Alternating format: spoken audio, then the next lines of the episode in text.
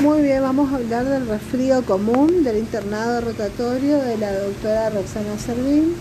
Como introducción vamos a decir que es un resfrío común, es una infección respiratoria aguda alta denominada frecuentemente resfrío común o catarro de vías aéreas superiores. Es la infección más frecuente en todas las edades, en especial en pediatría, donde representa más del 50% de las consultas en los meses de invierno. Existen múltiples recomendaciones sobre la conducta médica frente a este cuadro. Sin embargo, hay una amplia variabilidad en el tratamiento que depende en parte de la heterogénea expresión clínica del niño y del criterio empleado por el médico tratante. Según la Sociedad Argentina de Pediatría, no hay en nuestro país un estudio que haya valorado la conducta médica del pediatra frente al niño con insuficiencia respiratoria aguda alta. Como entidad clínica, el resfrío común es un síndrome catarral leve y autolimitado que representa una de las causas principales de morbilidad aguda y de consultas médicas. También es una causa importante de ausentismo laboral y escolar. Un pequeño porcentaje de resfrío se complican con infecciones bacterianas de los senos paranasales y del oído medio que requieren antibióticos. Eh, los, están provocados por virus, de los cuales son el parainfluenza, el rinovirus y el virus incisional respiratorio y el enterovirus, que es el virus Coxsackie 2 los responsables. Desde entonces no se han notado nuevos virus, nuevos virus.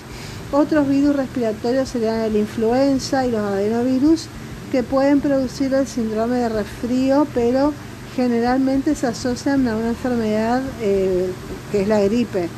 El grupo de los rinovirus es eh, responsable de aproximadamente el 40% de los resfríos en los adultos. En este apartado vamos a hablar del catarro simple o resfrío común, las epidemias anuales de enfermedad del tracto respiratorio eh, superior, se observan en los meses más fríos del año en áreas de clima templado y durante la estación de las lluvias en el trópico. No todos los virus atacan a la vez. Eh, por ejemplo, las epidemias por rinovirus se producen en principio del otoño y a mediados y fines de primavera, mientras que los coronavirus producen enfermedad sobre todo durante el invierno. Generalmente un adulto padece como promedio de 2 a 4 catarros por año y un niño 6 a 8 catarros por año y los adultos que conviven con niños padecen más resfriados que los adultos no expuestos a niños. La transmisión. El mayor reservorio de virus respiratorio está representado por los niños de corta edad. Eh, la propagación del resfrío se produce principalmente en el hogar y en la escuela, en los colegios y en las guarderías los niños adquieren nuevas cepas virales de sus compañeros de escuela, las llevan a sus hogares y las transmiten a otros miembros de la familia. El periodo de incubación es de 1 a 3 días. El periodo de máximo contagio es en el segundo y cuarto día del inicio de los síntomas. Se deben extremar en este periodo las medidas de prevención que son muy sencillas. Y bueno, los síntomas y la diferencia con la gripe es que la fiebre es mucho mayor en la gripe y, es esporádicamente en niños en lactantes o en, inmunodeprimidos en, en la gripe común, en, en el resfrío común. La congestión nasal y la rinorrea es mucho más común en el resfrío o en el catarro y no tanto en la, en la, en la gripe. La tos, la tos es seca y no es tan agresiva en el resfrío como lo es en la gripe, que sí es una tos más fuerte y capaz con, con un poco de expectoración. La cefalea no está en el catarro común, pero sí siempre está en el, en el gripe. Los dolores musculares y articulares en el catarro común pasan de una manera muy suave y en, la gripe los dolores musculares pueden durar hasta tres semanas. El cansancio generalizado también, en el catarro no hay cansancio y si hay dura muy poco y en la gripe puede durar hasta tres semanas el cansancio.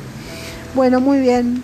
El, tratamiento del resfrío o el catarro no tiene tratamiento y dura una semana.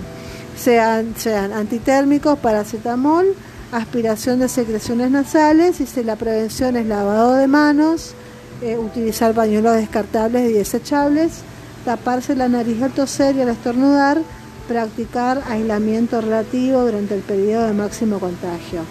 Y bueno, el, interrogatorio, el diagnóstico se basa en el interrogatorio, en el examen físico completo y el tratamiento es aspiración de las fosas nasales en los lactantes, eh, paracetamol o ibuprofeno, otras medidas de sostén y un control.